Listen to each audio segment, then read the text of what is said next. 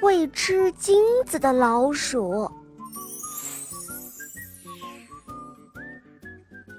张三和李四是邻居。这一天啊，张三对李四说：“我要出门去做生意了，还麻烦你帮我看好我家的金子。”李四爽快就答应了。过了几天，张三回来了，对李四说：“哎，李四，我的金子呢？”李四低下了头，回答道：“哎。”你的金子被老鼠吃了，张三什么话也没有说，转身就走了。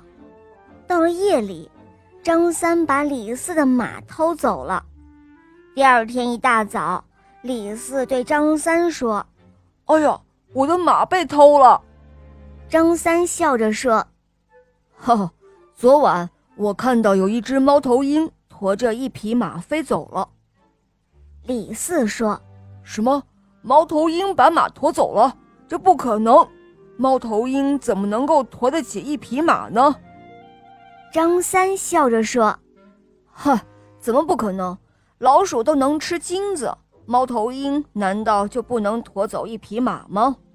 听了张三的话，李四感到羞愧极了。第二天，李四就把金子都还给了张三。